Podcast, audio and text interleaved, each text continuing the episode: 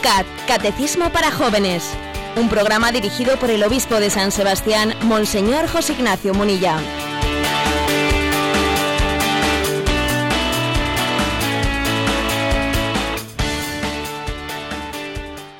Buenos días, querida familia de Radio María.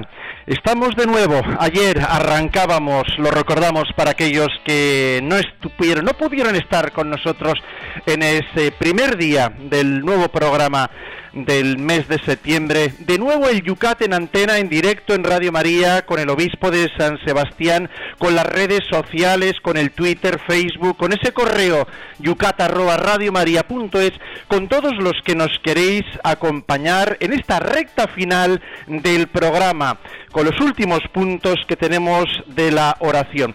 Amanecemos con un día precioso, 16 grados en San Sebastián. ¿Qué tal está la jornada por Madrid, Rocío? ¿Cómo ha amanecido? Pues un sol espléndido y 19 grados de momento. Bueno, pues con un poquito más de calor, nosotros vamos a intentar también, con la fuerza del Yucat, el catecismo para los jóvenes, vamos a intentar también poner un poco de formación y también de palabra. Ayer arrancábamos con un especial que hacíamos en torno a la rueda de prensa que el Papa eh, Francisco ha tenido en, Río de Janeiro. Hicimos un pequeño eco de todo eh, lo vivido allí o de parte de lo vivido allí. Estamos, José Ignacio, mm, en esta recta final, en el año de la fe, no hay que olvidarse, estamos también recta final del año de la fe y además eh, lo vamos a hacer con el tema de la oración.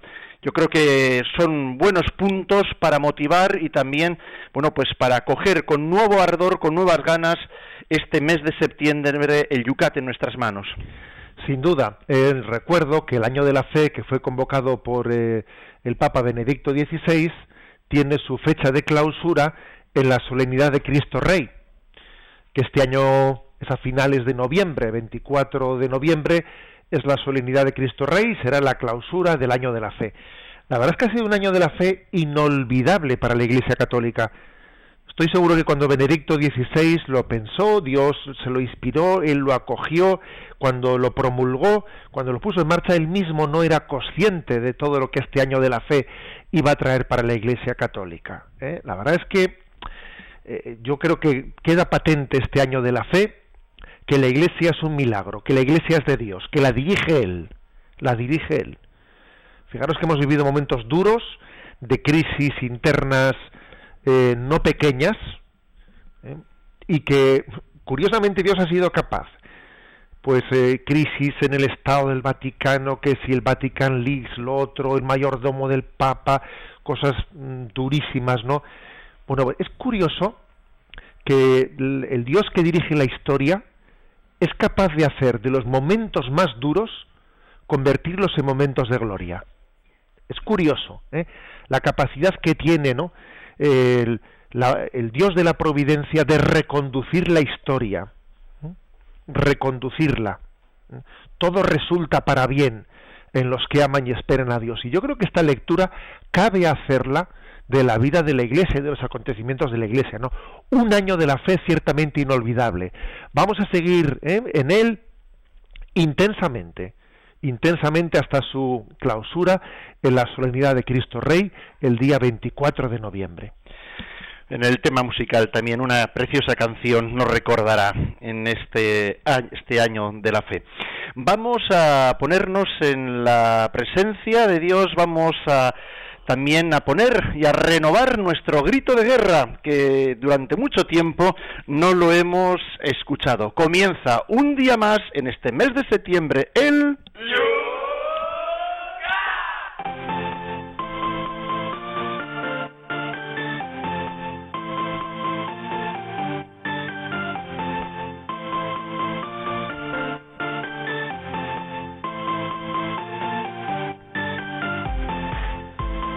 Como sabéis, la dinámica de este programa suele ser el mirar en los primeros momentos de nuestro programa al último para las preguntas vuestras en las redes sociales, hacernos ecos de ellas y arrancar después con los puntos del día. Bueno, como el programa de ayer fue un especial y no era propiamente preguntas del Yucat, vamos hoy, como ya ayer colocábamos esas preguntas que hoy vamos a explicar, bueno, vuestra participación ¿eh? va arrancando, vamos retomando el estilo. Recordamos que vuestras preguntas se pueden hacer en la página del Facebook de este programa, es Yucat Radio María, en Facebook buscar Yucat Radio María, ahí tenéis las tres preguntas que hoy vamos a explicar y también lo podéis hacer a través de Twitter, simplemente citando arroba obispo munilla. Aquellos que no estáis en las redes sociales, el correo electrónico yucat arroba radiomaria.es. Las preguntas, ¿eh? procurar que sean preguntas concisas, no como lo ha hecho nuestro amigo soriano Jesús Ignacio García, que lo vamos a leer, ¿eh? pero procurar que las preguntas sean un poco más eh, breves para que sea el programa también así un poco más interactivo. Pero leemos e inauguramos con lo que en estas preguntas estamos con el tema de la oración. Recordar, nos dice Jesús Ignacio, soy un peregrino que ha encontrado en el camino de Santiago una escuela de oración. Cada vez que lo he hecho, y son unas cuantas, he experimentado una, una respuesta clarísima a mi oración. Compartiré con Radio compartiré con Radio María una de las experiencias que más me ha marcado espiritualmente. Siento escalofríos cuando lo recuerdo. Tengo costumbre de hacer una oración prolongada ante el sepulcro del apóstol, lugar concurridísimo. Una tarde pude orar sin que nadie me molestase. Nadie pasó por allí. Y es que la Virgen del Pilar, que era su día, se llevó a todos los fieles al altar mayor, donde era festejada solemnemente. Al día siguiente, al recoger la compostelana, me pregunta la amable empleada si me importaría hacer una lectura en la misa del peregrino. Honradísimo de hacer. Ahí es nada. Proclamar la palabra de Dios al terminar la peregrinación en la catedral. A mis compañeros de ampollas y ronquidos, dice. Entre tantos peregrinos, a mí, en mi parroquia, me dejan como el último recurso, porque lo hago mal, dice así, puntos suspensivos.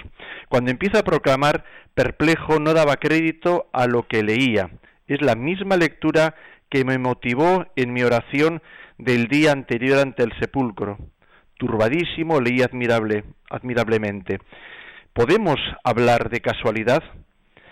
Este hecho me ha marcado porque yo no le pedí al Señor leer en la catedral. Es algo que no se me hubiera ocurrido, porque hay peticiones más sustanciosas que hacer. Pero para mí ha sido como un signo de que Dios me escuchó y de que a su tiempo me concederá lo que le pedí. Para mí fue una teofanía y eso no lo cambio por nada. Muchas gracias por el bien que hacen ¿Qué sería de tantos y tantos si nos privaran de Radio María? Que Dios les bendiga, nos dice nuestro peregrino Jesús Ignacio. Bien, pues em, voy a decir... A ver, espérate que ese micrófono lo tenemos cerrado ahí ahora. Ahí estamos. Es que hemos perdido un poco de hábito. Vamos a ver, voy a decir que la, eh, la consulta que hace Jesús Ignacio nos sirve, porque aquí yo creo que lo principal de las preguntas no solo es lo que pregunta uno, ¿no? sino en qué medida le sirven a los demás. A veces él se quedó impresionado. Bueno, ¿eh? también para él, ¿no? También para él, por supuesto, ¿no? Pero vamos, quiere decir que si fuese solo para él, pues... le eh, contestamos. Le contestásemos a él privadamente, ¿no? Pero cuando contestamos en público, obviamente queremos que la, ¿eh? que la pregunta de uno sirva, ¿no? Para todos. Jesús Ignacio plantea algo que, mm, que yo creo que es relativamente frecuente, que a veces mm, percibimos como ciertos signos de Dios en nuestra vida. O ha acontecido esto y me parece que ha sido tal casualidad o ha sido tal lo que sea que no sé, como que Dios me ha dicho algo, ¿no?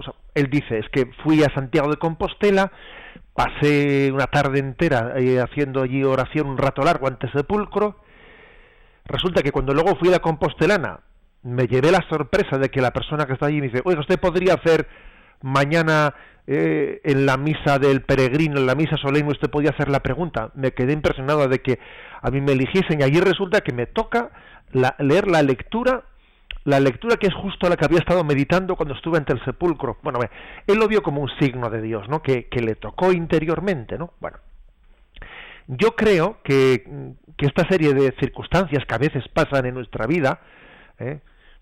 Que uno puede decir, qué casualidad! Bien, qué casualidad. Eh, otro puede decir, qué providencia, ¿no? Qué providencia de Dios. Bueno, todo es providencia. ¿eh? Todo es providencia.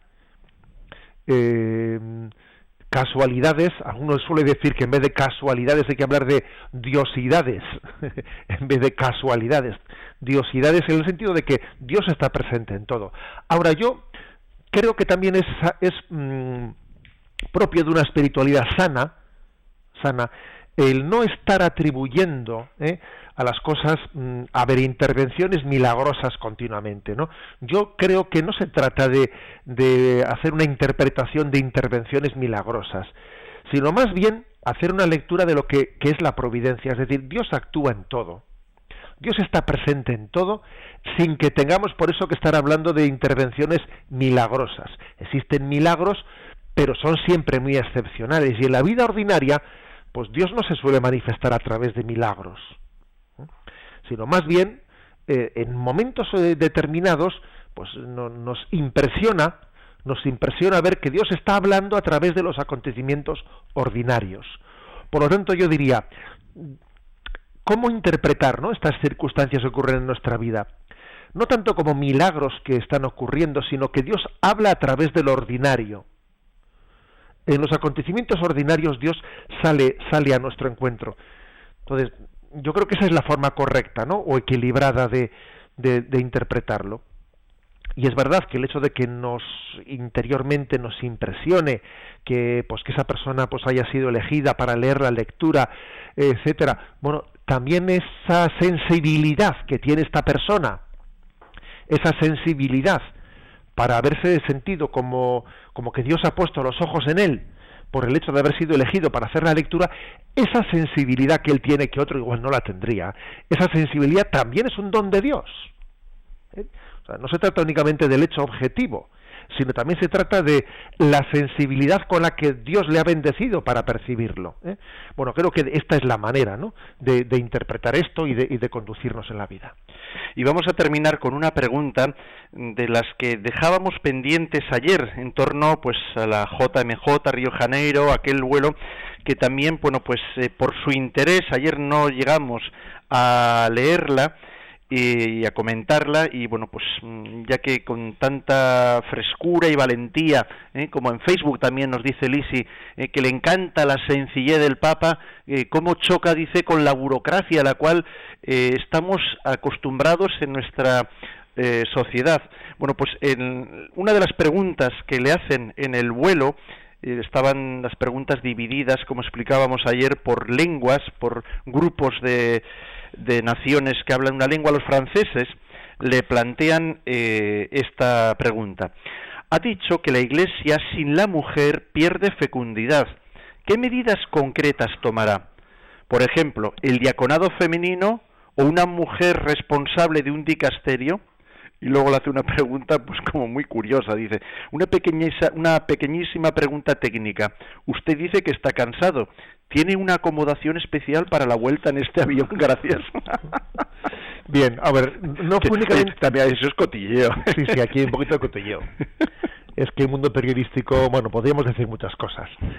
Vamos a ver, eh, fueron dos las preguntas que se le hicieron al Santo Padre sobre el tema de la mujer en esa rueda de prensa. Esta que realizó el periodista Le Figaro, que le hemos escuchado, eh, no, perdón, el de la Croix, y la respuesta es la siguiente, ¿eh? y luego leo la siguiente. Em, bueno, dejando el tema, ¿eh? el tema de cotillo de que si el Papa tenía o no tenía, ¿no? Sí, yo... Porque es que además, además le respondió, ¿eh? le respondió, porque le dijo este avión no tiene dispositivos especiales, ¿eh? yo estoy delante en una hermosa butaca, pero común con todos. Bueno, pero lo, lo que nos interesa, fuera de cotilleos. Una iglesia sin mujeres es como un colegio apostólico sin María el papel de la mujer en la Iglesia no es solamente la maternidad, sino que es más fuerte, es precisamente el icono de la Virgen de María la que ayuda a crecer a la Iglesia. Dense cuenta de que la Virgen es más importante que los apóstoles, es más importante. La Iglesia es femenina, es esposa, es madre. Pero la mujer en la iglesia no solo debe, ¿cómo se dice en italiano? El papel de la mujer no se puede limitar al de mamá, al de trabajadora limitado, no, es otra cosa. Los papas, Pablo VI escribió una hermosa eh, carta sobre las mujeres, pero creo que se debe ir más allá en la explicación de este papel y carisma de la mujer. No se puede entender una iglesia sin la mujer, sin su actividad en ella, con su estilo que, él, que lleva adelante. Pienso un ejemplo que no tiene nada que ver con la iglesia, sino que es un ejemplo histórico en América Latina, en Paraguay. Para mí la mujer de Paraguay es la mujer más gloriosa de América Latina. Tú eres uruguayo. Pues después de la guerra quedaron ocho mujeres por cada hombre. Y estas mujeres tomaron una decisión un poco difícil, la decisión de tener hijos para salvar la patria, la cultura, la fe y la lengua. En la Iglesia se debe pensar en la mujer desde este punto de vista, de decisiones arriesgadas, pero como mujeres. Esto se debe explicitar más. Creo que nosotros no hemos hecho todavía una teología profunda de la mujer en la Iglesia. Solamente puede, puede hacer esto puede hacer aquello, puede hacer eh, de monaguilla, ahora lee la lectura, es presidenta de Caritas, no, ciertamente tiene que ser una lectura más profunda. Es necesario hacer una profunda teología de la mujer, yo pienso en eso. Bien, esta es una de las preguntas que se le hizo al Papa sobre el tema de la mujer y la segunda, la siguiente, hacía referencia al tema explícitamente del tema del sacerdocio de la mujer. ¿eh? Si la mujer puede, dice, ¿qué piensa usted sobre la ordenación de las mujeres? Y el Papa Francisco respondió, ¿eh? era, esta era una periodista brasileña, una tal Ana Ferreira, ¿no? la que se lo había preguntado. Y el Papa respondió, quisiera explicar un poco eh, lo que he dicho sobre la participación de las mujeres en la Iglesia no se puede limitar al hecho de que hagan de monaguillas, sean presidenta de Cáritas, etcétera. Deben hacer algo más, pero más en profundidad, incluso más de místico. Es lo que he dicho sobre la teología de la mujer y en referencia a la ordenación de las mujeres, la Iglesia se ha pronunciado y ha dicho no. Lo ha dicho Juan Pablo II, pero con una formulación definitiva. Esa, esa puerta está cerrada, pero sobre todo quiero decir algo. Yo he dicho ya lo he dicho, pero lo repito, la Virgen María es más importante que los apóstoles, los obispos, los diáconos y los sacerdotes. La mujer en la Iglesia es más importante que los obispos y los sacerdotes. El cómo es lo que debemos intentar explicitar mejor, porque creo que falta una explicación teológica de esto. Gracias. Bueno, o sea que como veis el Papa no se quedó corto a la hora de responder a las cuestiones que a veces son más ¿eh? Cuestionadas, ¿eh? y, valga la redundancia. Vamos a ver, el Papa distinguió claramente dos cosas. Eh, sobre la cuestión de si la promoción de la dignidad de la mujer está ligada a que la mujer pueda ser sacerdote, obispo, etcétera, eso lo dejó claro. A ver, que es que la Iglesia eh, sobre ese tema, y además Juan Pablo II lo hizo con una fórmula solemne, magisterialmente solemne para que no fuese para cortar una discusión y para que no fuese siguiendo eh, para dejarla definida para entendernos ¿eh? para dejarla magisterialmente definida ¿eh? para no estarnos desgastando en discusiones pues lo que Juan Pablo II dijo fue que a ver la tradición de la Iglesia la Iglesia no tiene autoridad para cambiar una tradición que viene de Jesucristo una tradición que viene de Jesucristo no puede ser cambiada por la Iglesia. Jesucristo eligió doce apóstoles, siendo así, pues que también tenía discípulos, eh, mujeres entre los discípulos que le seguían, cosa que era una novedad, porque los rabinos de su tiempo no tenían mujeres entre sus seguidores, y Jesús sí, les sí los tenía, sí tenía ese grupo de mujeres que le seguían, le servían, le ayudaban, lo dice el Evangelio explícitamente. Jesús no hizo un seguidismo de las costumbres machistas de su tiempo, no, fue muy libre ante esas costumbres machistas que relegaban la mujer. Jesús no relegó la mujer, tenía ese encuentro con la samaritana para sorpresa y escándalo de algunos de cómo hablas con esa mujer. O sea, Jesús fue muy libre y sin embargo, siendo muy libre, eligió los doce apóstoles varones. Y a la Virgen María, que tenía ese lugar tan destacado en el colegio apostólico, basta ver cómo está en medio de ellos, pues en el día de Pentecostés, pues sin embargo no, no la eligió como apóstol. ¿eh? Y entonces, ¿y por qué? Hombre, eh, la verdad es que nosotros esta, eh, esa respuesta no tenemos que responderla con mucha humildad, porque es que Jesús no ha dejado dicho el por qué. Lo cierto es que lo hizo. La Iglesia ha hablado de una cierta espiritualidad del sacerdote, del obispo, que representa a Cristo esposo de la Iglesia. Y a la religiosa le ha hablado como esposa de Cristo. Bueno, hay ciertas aproximaciones, pero la razón última, está en que la Iglesia no tiene mm, autoridad para cambiar eh, una tradición que viene de Jesucristo, que no tiene autoridad. Pero no solamente en ese tema, no, en ninguno. ¿eh? Además pasa una cosa, y es que y, es que si la Iglesia católica hiciese un cambio como ese, sería un retroceso tremendo en el, en el diálogo ecuménico, porque claro, el diálogo ecuménico, donde está teniendo capacidad de, de tener muchos avances, etcétera, y tenemos esperanzas de poder llegar a ver una unidad real, es con la Iglesia ortodoxa, con las iglesias orientales. Y las iglesias orientales, si ahora mismo la Iglesia católica rompiese con la tradición, eh, bueno, pues habríamos estrellado habíamos estrellado totalmente el proceso ecuménico, con lo cual, aparte de razones dogmáticas, de, la fidelidad a la tradición, es que también existen razones hasta de conveniencia, porque es que eh, donde el ecumenismo ciertamente va avanzando mucho es en nuestra eh, en nuestro diálogo con los hermanos ortodoxos, que son que, que, entienden claramente que la que la palabra de Dios la recibimos no solo de la Sagrada Escritura, eh, sino también de la tradición de la Iglesia. Bueno, dicho ese tema, eh, por lo tanto dice el Papa, que es que tenemos que ir profundizando en la dignidad, o sea, en descubrir la espiritualidad, ¿no? Y la teología de la mujer, dejando a un lado el tema del sacerdocio, que es que ese es un tema que no tiene capacidad, o sea, no, hay posibilidad de replantearlo. Em, hay que plantearlo viendo, dice el Papa, viendo la mística, ¿eh? la mística con la que Dios ha dotado a la mujer. Hay una mística. Eh, hubo, ha habido figuras como eh, Santa Edith Stein y algunas otras mujeres, ¿no? que están eh, que, mm, prestan una gran ayuda para entender esa mística de la mujer, de la cual hay que sacar muchas consecuencias. Cuando se habla de, de las cuestiones más bien reivindicativas de ocupar puestos, a ver cómo le dice este periodista primero, ¿no? A ver, una mujer puede ocupar el puesto de, por ejemplo, presidir un dicasterio o tal o cual. En realidad esas preguntas están mal hechas, porque no es si una mujer puede ocupar, a ver, ese tipo de preguntas más bien a lo que se están refiriendo es si un seglar, porque la cuestión no es si mujer o hombre, es decir, no hay ningún puesto en la Iglesia Católica que lo ocupe un seglar, un laico varón, que no lo pueda ocupar una mujer. A ver, no hay ninguno. O sea que la pregunta no es, ¿una mujer puede, puede presidir, eh, por ejemplo, un, dicasterio romano? No, una mujer no. La pregunta es un laico. Si es un laico, por supuesto, podrá ser mujer, por supuesto, podrá ser hombre. ¿eh? O sea, esa pregunta en el seno de la Iglesia no se hace.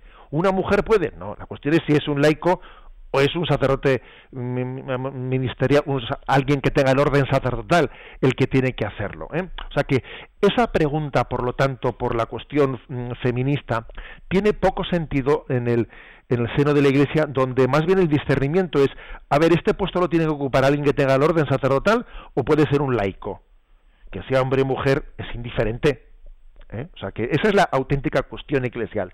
Este puesto, este lugar, este servicio está ligado ¿eh? al orden sacerdotal o puede hacerlo un laico? Esa es la pregunta. ¿eh? No nos dejemos engañar pues por, eh, pues, mm, por digamos, ese planteamiento de ideología feminista, porque aquí la cuestión es otra.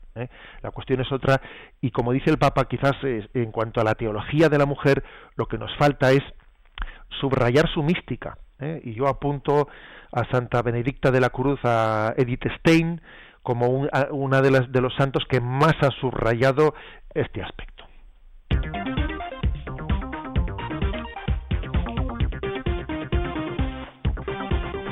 Vamos a comenzar con la primera pregunta del programa de hoy. En esta vuelta del Yucat lo hacemos con el punto 499. El punto 499 pregunta brevemente, ¿cuándo se debe rezar? Y responde de la siguiente manera. Desde los primeros tiempos los cristianos oran al menos por la mañana, en las comidas y por la tarde. Quien no reza con regularidad, pronto ya no rezará nunca. Quien ama a una persona y a lo largo del día nunca le hace llegar una señal de su amor, no la ama de verdad. Lo mismo sucede con Dios. Quien le busca verdaderamente le mandará continuamente señales intermitentes de su deseo de cercanía y amistad. Al levantarse por la mañana, dedicar el día a Dios, pedirle su bendición y suplicar su compañía en todos los encuentros y necesidades. Darle gracias especialmente a la hora de las comidas. Al final del día ponerse en sus manos, pedirle perdón y la paz para uno mismo y para los demás. Así es un día maravilloso, lleno de señales de amor que son aceptadas por Dios. Bueno, muy interesante esta primera pregunta, ¿cómo se debe rezar? Y es que el, catecismo, aparte de decir, bueno, conviene tener, en la tradición ha habido como mm, tres momentos especiales, por la mañana, al mediodía y por la tarde, como tres momentos especiales. Eh, pero además de eso es que llega a decir lo siguiente, quien no reza con regularidad, pronto ya no rezará nunca. A ver, ¿qué es esto de rezar con regularidad? Eh?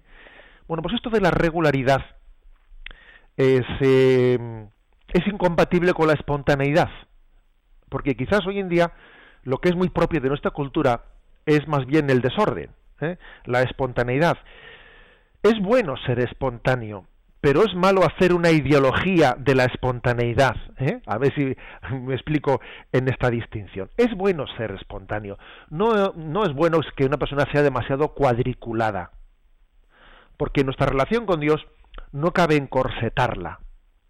La relación con Dios tiene que tener un margen de, libertad porque el Espíritu sopla donde quiere y no podemos encorsetar las cosas. Jesucristo se enfrentó eh, a, los fariseos, entre otras cosas, por esta manera encorsetada que tenían, ¿no? de tener una religiosidad encorsetada y que era falta de frescura y de relación con Dios. Bien, pero esto es una cosa, y otra cosa muy distinta es hacer una ideología de la espontaneidad, porque existe esa ideología, ¿eh?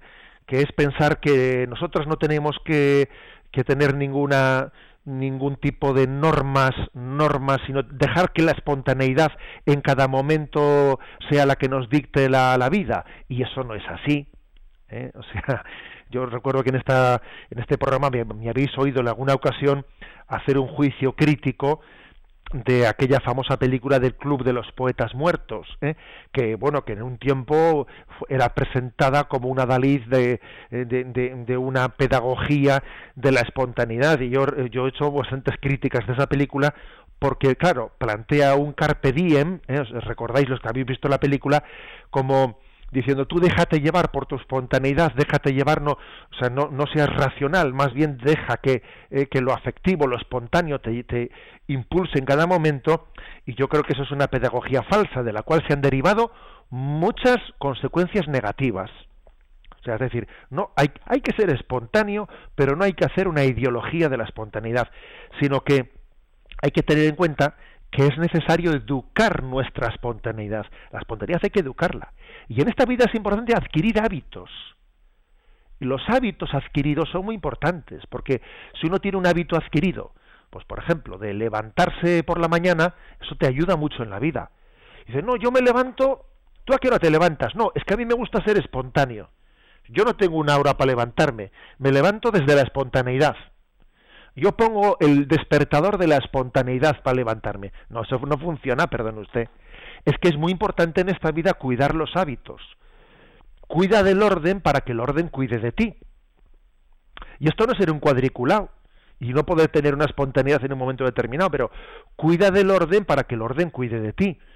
O sea, eh, acostúmbrate a hacer unas obras buenas de una manera regular, ordenada, a unas horas determinadas, etcétera, porque de esa manera vas a adquirir un hábito que las harás mucho más fácil, las harás mucho más espontáneamente. Por ejemplo, levantarte temprano, por ejemplo, el comer de una manera, de otra, eh, por ejemplo, el, el orar, eh, el tener reservado un tiempo para la oración.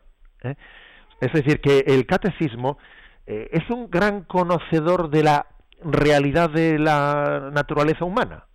Y la, la realidad de la naturaleza humana nos dice que es buena la espontaneidad, pero sin que esto esté eh, enfrentado pues con la conveniencia de educar la espontaneidad y de llegar a adquirir hábitos en los que nos resulta eh, espontáneo, nos, nos, resulta con natural pues el comer de una manera, el, eh, etcétera, etcétera. Fijaros hoy en día que, por ejemplo, existe ese tipo de enfermedades así que tiene manifestaciones alimenticias como la bulimia, eh, pues la anorexia, etcétera. Suelen decir los especialistas que uno de los problemas con ese tipo de, enfermedades psicológicas es porque hemos perdido hábitos de comer con un poco de regularidad. Un día come uno una chapuza, otro come de una manera, un día no. No, no, es que tener orden en la comida tiene su importancia. ¿eh? Y también esto en la oración. Es que si tú no tienes orden en la oración, al final, como tenemos una vida muy desordenada, lo más fácil es que termines no rezando. Si uno deja la oración, deja el cuándo hace oración, al a ver cuándo tengo tiempo, mal asunto. Porque es que nos conocemos, nos conocemos, conocemos nuestra, nuestra carne, nuestra, nuestra naturaleza. Dejar las cosas, ¿eh? al ya veré a ver cuándo, mal asunto. ¿Eh? O sea, uno tiene que conducir su vida, conducir su vida, tomar decisiones en ella. Yo tengo una jerarquía de valores eh, y tomo, eh, tomo la decisión de ordenar mi día desde esa jerarquía de valores. ¿Mm?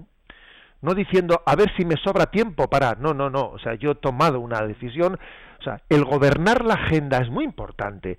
El gobernar la agenda es casi un signo no, sin casi, de señorío. O sea, que yo mm, soy el que conduzco mi vida, no es la vida la que me arrastra, soy el que conduzco la vida. Es muy importante en que uno, el que uno tenga decidido ¿eh? un, pues un horario, un plan, una agenda, en la que él, dependiendo de su jerarquía de valores, ha ordenado las cosas.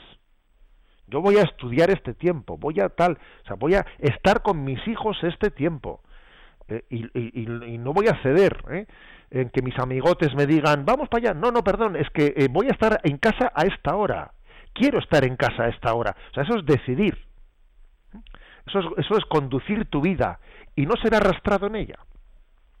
Luego la regularidad no la regularidad es muy es muy importante.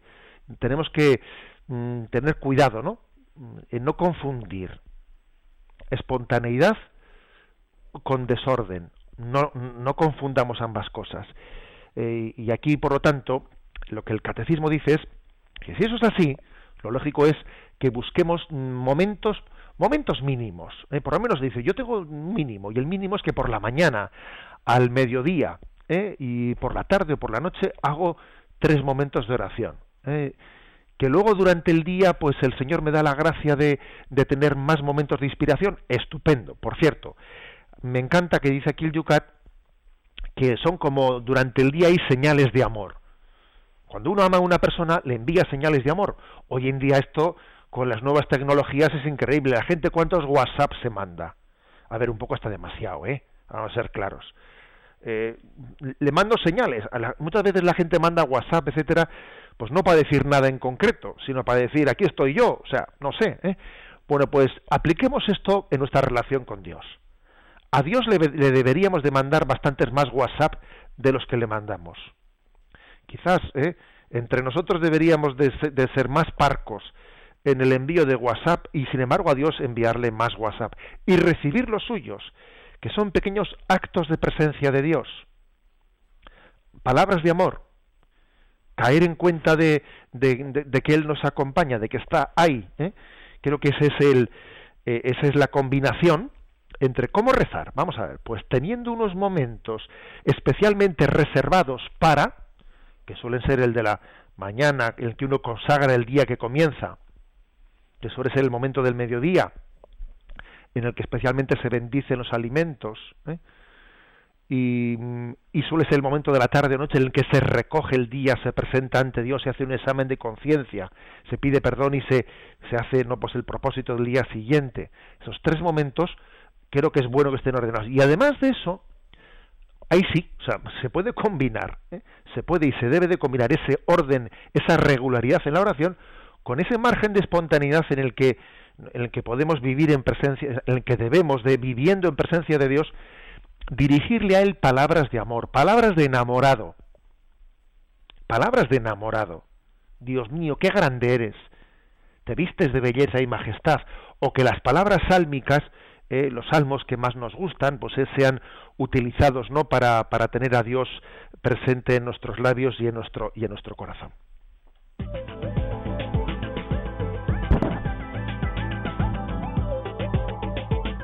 Con esta sintonía abrimos nuestros, nuestras redes sociales para que participéis, os animemos, os animamos a ello. Twitter, citando arroba obispo munilla, a través de la página de Facebook donde están planteadas estas preguntas, Yucat Radio María, y también a través del correo electrónico yucat arroba radiomaria.es. Como sabéis, podéis eh, y debéis mm, condensar, eh, abreviar, que sean preguntas concisas y breves. Vamos con nuestro tema musical para hacer ese pequeño descanso.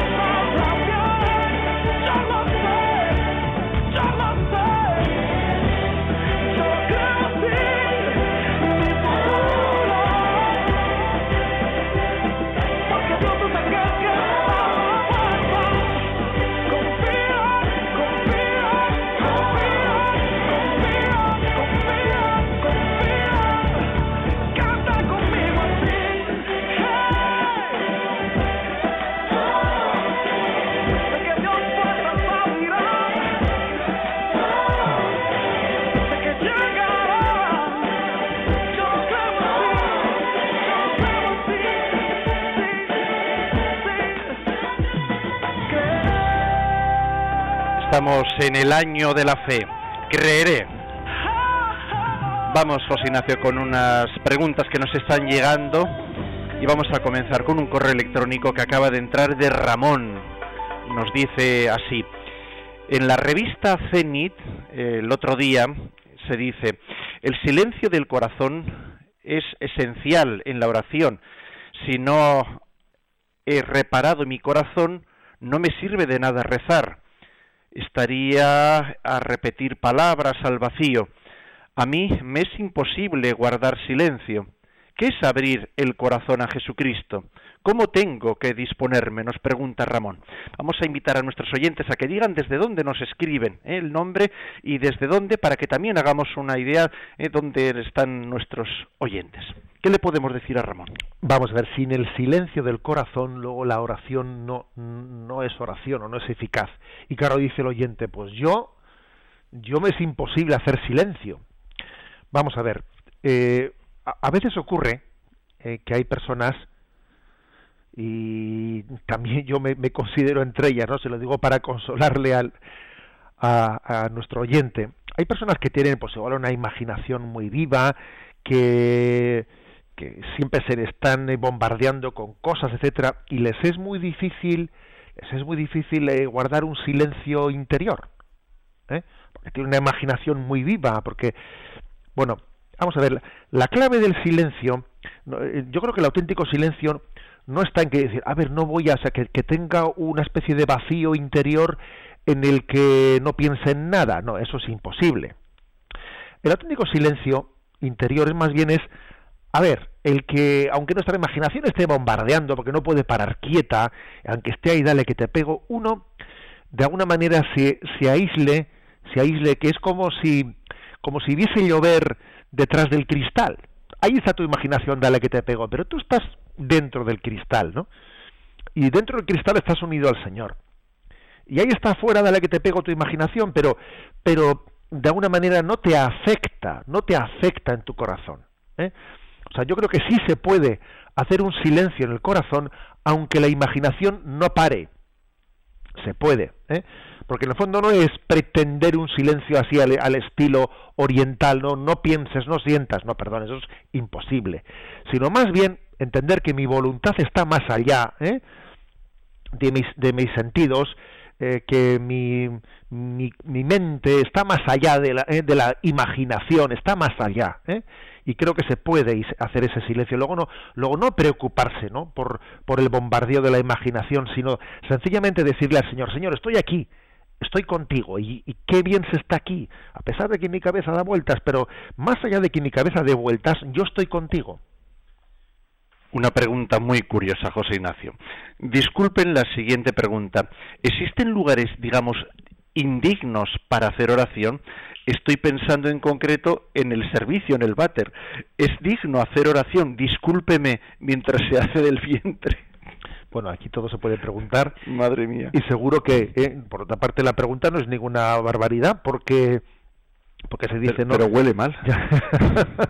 Dice ya ya comáis ya bebáis hacedlo todo para gloria de Dios a ver y además todos conocemos la anécdota famosa del jesuita eh, y del dominico que le preguntaban al papa de si se puede eh, se puede rezar según se fuma. Y claro el que le preguntó al papa si se puede rezar según se fuma le dijo hombre ¿eh? o mejor dicho, ¿no? Si, o sea, si, se está rezando se puede uno poner a fumar. Dicho así suena mal. Si estás rezando, no te pongas a fumar. Ahora, si estás fumando te puedes poner a rezar, eso ya es distinto. ¿eh? Eso ya, pues ya hagas lo que hagas en todo momento es propicio para orar a Dios. No, no hay, por lo tanto, ninguna ninguna mm, parte de nuestra vida que sea indigna, nada es indigno, ¿eh? porque nosotros queremos hacer presente a Dios en todo momento, en todo lugar, en toda, en toda circunstancia.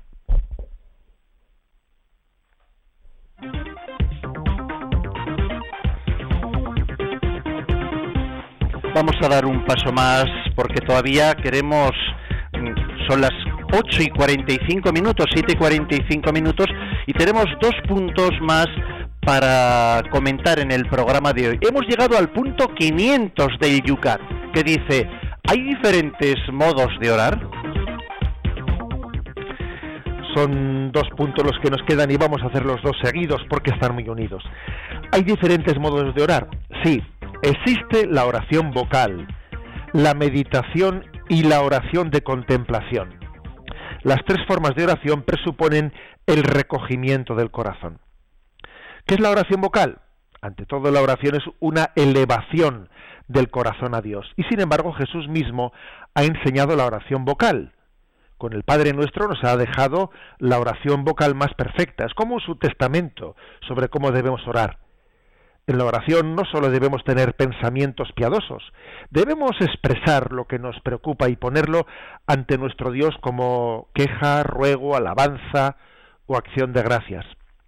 A menudo son, las grandes oraciones vocales, los, los salmos y los signos de la Sagrada Escritura, el Padre Nuestro, el Ave María, los que nos indican los verdaderos contenidos de la oración y los que nos conducen a una oración interior libre. Bueno, por lo tanto la pregunta es dos, ¿no? Dos preguntas. Hay diferentes modos de orar y en concreto comenzamos a hablar de la oración vocal.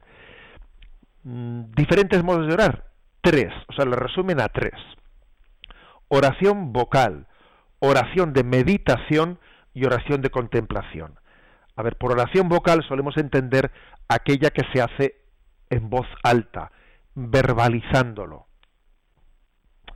Hombre, también se puede entender por oración vocal, aunque las palabras no, no, estén dichas en alto, aunque uno esté rezando para su interior, pero está diciendo Padre nuestro que estás en el cielo. O sea, oración vocal se entiende la recitación ¿eh? de una de una oración previamente escrita.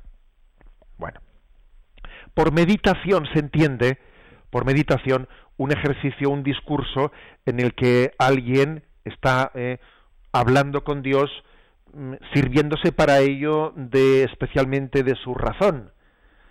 Señor, eh, te pido que los oyentes que están escuchando este programa eh, de Radio María, te pido que puedan servirse de, de este que habla pues para que tú a través de ellos siembres una palabra en esto es una oración de meditación la que estoy haciendo ahora ¿eh?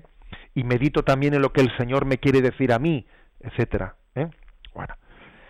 y oración de contemplación es aquella que está hecha eh, especialmente no, no, basándose tanto en, en la razón, en una especie de diálogo racional con el Señor, sino más bien eh, incidiendo, incidiendo en, en, el afecto, en el afecto contemplativo, en, en sencillamente gozar de la bondad de Dios, gozar de la belleza de Dios. ¿eh? O sea, la contemplación es más que, más que ese diálogo en el que al Señor le pido tal cosa o le doy gracias por tal cosa, la oración de contemplación es más bien un embelesarse, un decir, bendito sea Dios, eh, es decir, eh, sentirse lleno de gozarse, eh, gozarse de la, de la grandeza de Dios y de su bondad. Bueno, por lo tanto, oración vocal de meditación y contemplativa.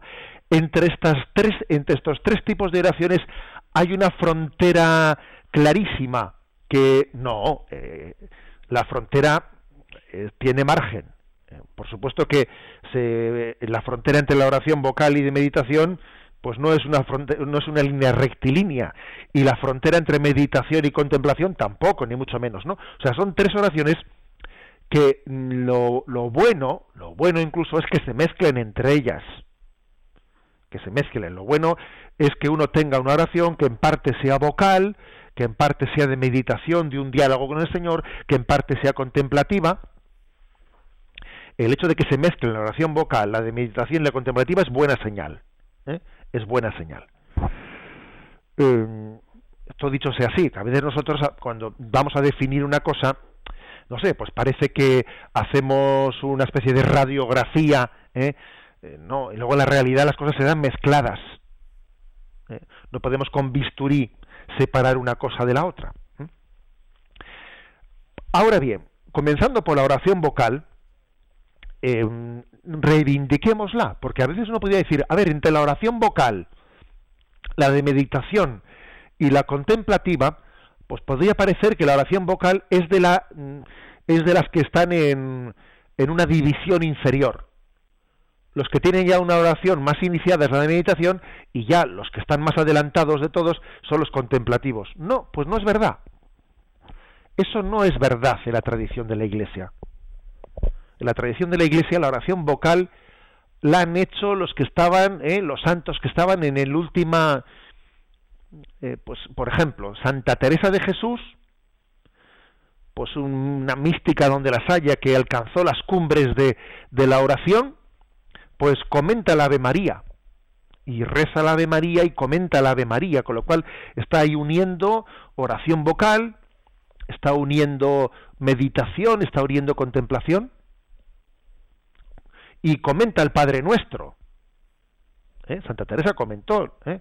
el Padre Nuestro. ¿Eh? Es decir, que creo que mm, se puede, se puede y se debe y se debe entender que, que la oración vocal es la oración de los sencillos, que ayuda mucho a verbalizar, ayuda mucho a verbalizar el, el, hecho de que nosotros vayamos a, a decir en voz alta o a verbalizar hace que recemos con el cuerpo entero, hace que nuestra oración em, esté sacándonos de nuestro letargo.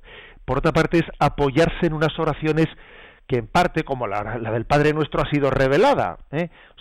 o las oraciones de los salmos, que forman parte de una revelación de Dios que hace que nuestra oración sea mucho más objetiva que no esté hecha únicamente desde sentimientos subjetivos, ¿no? O sea, el hecho de que yo recurra a la palabra de Dios, a los salmos, al Padre Nuestro, eh, al Ave María, el Gloria, me ayuda mucho para que mi oración no sea, no, esté, no haya nacido de mi subjetividad, sino que me, me ayuda a poner las palabras principales en, mi, en mis labios.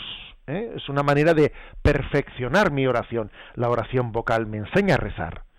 No digamos nada de los salmos, que los salmos son una auténtica escuela de oración. Uno comienza por la oración vocal con los salmos y enseguida se, se introduce ¿no?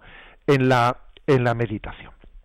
En resumen, tres tipos de oración, vocal, de meditación y contemplativa, eh, cuyas fronteras entre una y otra pues no, no son ni, mucho menos de cartabón, ¿eh? sino que están, en, que están entrelazadas que conviene complementar. ¿eh? Y comenzando por la oración vocal, decir que de ella eh, tenemos una ventaja muy grande y es que en ella solemos recibir pues una oración eh, que la Iglesia ha, formulado de una manera oficial, con lo cual nos garantiza que lo que estamos pidiendo es pues algo esencial, algo, fundamental, está objetivando, hace que recemos con el cuerpo entero, está objetivando y nos dispone, nos predispone, ¿no? Para entrar después, posteriormente, en la meditación y en la contemplación.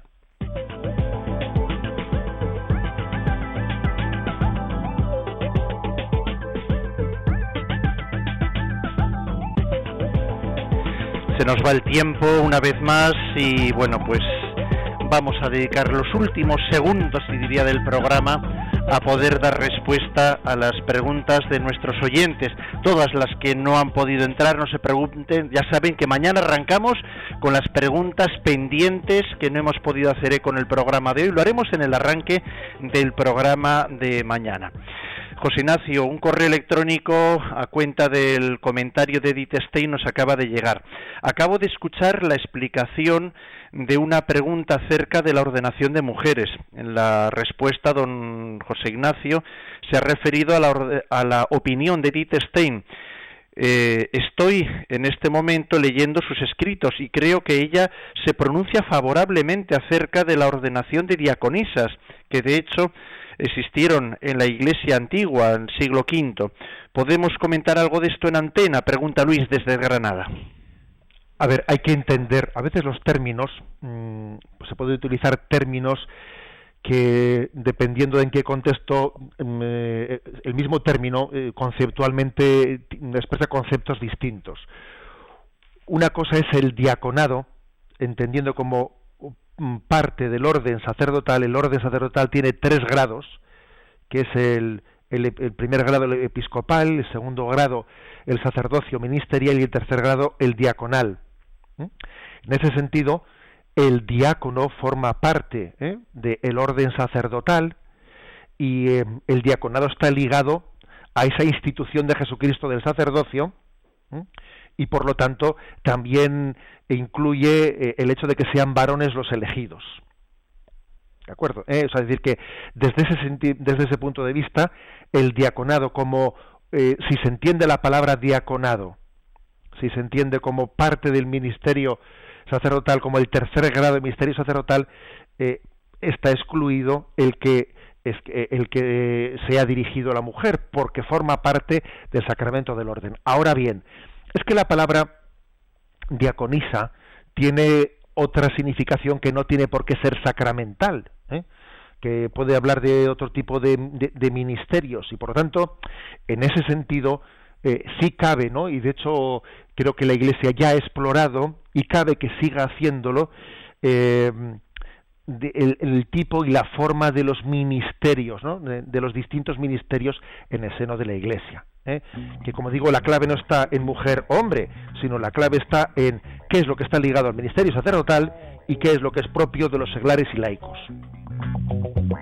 Nos vamos, que la hora pues nos aprieta. Puntos para mañana, José Ignacio, ¿con qué arrancamos en el programa de mañana? Mañana hablamos de cuál es la esencia de la meditación, punto 502, y qué es la oración de la, de la contemplación, 503, 502 y 503. Terminamos el programa con la bendición para fuerza del día que comienza. La bendición de Dios Todopoderoso, Padre, Hijo y Espíritu Santo, descienda sobre vosotros. Alabado sea Jesucristo.